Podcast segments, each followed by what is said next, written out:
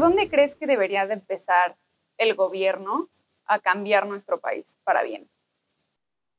Pues yo creo que el gobierno tendríamos ya a estas alturas del partido, no solo el actual, sino los anteriores, porque lo que estamos viviendo como, como nación es una consecuencia de un, de un montón de complicidades y corruptelas que vienen del pasado, pero que no han cambiado. Si estamos hablando que el señor Rubén Rocha va de nueva cuenta, como cada aspirante por la bendición del Mayo, y que el propio Rocha dice que tiene el permiso de AMLO, pues ahí nos damos cuenta que no ha cambiado. La pregunta es, ¿por qué no ha cambiado?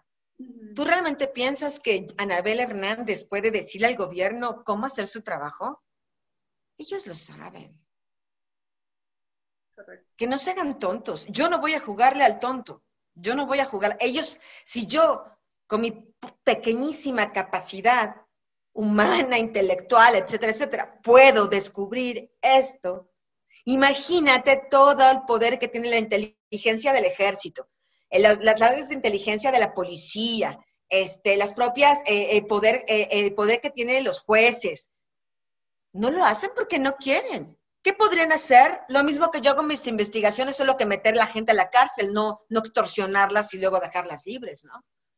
Entonces, realmente es, lo que tienen que hacer, investigaciones patrimoniales, eh, tener testigos reales de los hechos, corroborar los hechos en el campo, etcétera, etcétera. Correcto. Son cosas elementales para, realmente evitar el, lavado de dinero. Son cosas elementales realmente para evitar. Este fenómeno tiene una solución. Eso es lo que estoy queriendo gritar en estos libros. Si yo puedo descubrirlos, cualquiera puede hacerlo. El gobierno puede hacerlo. Que dejen de hacerse los locos. Viendo todos tus trabajos y leyendo sobre todo eh, el libro de El traidor, es la primera vez que existe un relato desde el interior de una organización criminal eh, en el momento en donde esa misma organización criminal está en su boom, ¿no? Entonces, eh, dentro de esto, ¿qué efecto crees que tenga en el periodismo esa forma de contar la historia?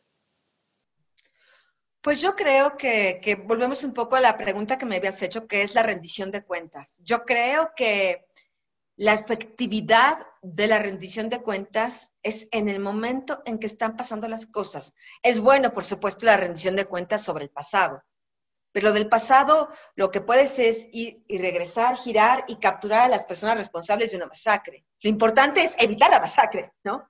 Para mí es muy importante, evitar la masacre. Estoy hablando de la corrupción ahora porque hoy se puede hacer algo para evitar muertos. Con el tema, por ejemplo, de Ayotzinapa, cuando yo estaba investigando, en el momento en que estaban ocurriendo las torturas, que tuve toda la información de que todo lo que estaba haciendo la Procuraduría General de la República en el gobierno de Peña Nieto era una manipulación, que el gobierno estaba coludido con lo que pasó, que el ejército mexicano y la Policía Federal participaron en la desaparición, lo hice en el momento, pues justamente para tratar de evitar toda esta simulación que estaba sucediendo, ¿no? Para tratar de encontrar los cuerpos de los muchachos, ¿no? Entonces, este trabajo yo llevo haciéndolo en el gobierno de Vicente Fox, en el de Felipe Calderón, cuando yo hablaba de que García Luna estaba coludo con el narco, era cuando él estaba en el máximo poder, ¿no? Cuando hablé de lo de Ayotzinapa, para cuando estaba ocurriendo esa investigación desviada. Cuando hablé lo de lo del cártel de Sinaloa, pues era cuando tenía el poder en las manos. Aún lo tiene, ahí están los nombres, los, los cómplices, empresarios, etcétera, etcétera. Entonces, bueno, ahí está. Si nadie quiere hacer nada al respecto, de acuerdo, pero al menos la ciudadanía tiene la posibilidad de leer y pensar y reflexionar, bueno, ¿y por qué nadie hace nada, no? Preguntarse y preguntar al gobierno por qué no haces nada. No le corresponde a Anabel Hernández. Yo le estoy cuestionando al gobierno con este libro. Ese es mi cuestionamiento. ¿Le corresponde a la sociedad ir más allá y exigir que el gobierno pues haga justicia, que no sea corrupto, ¿no?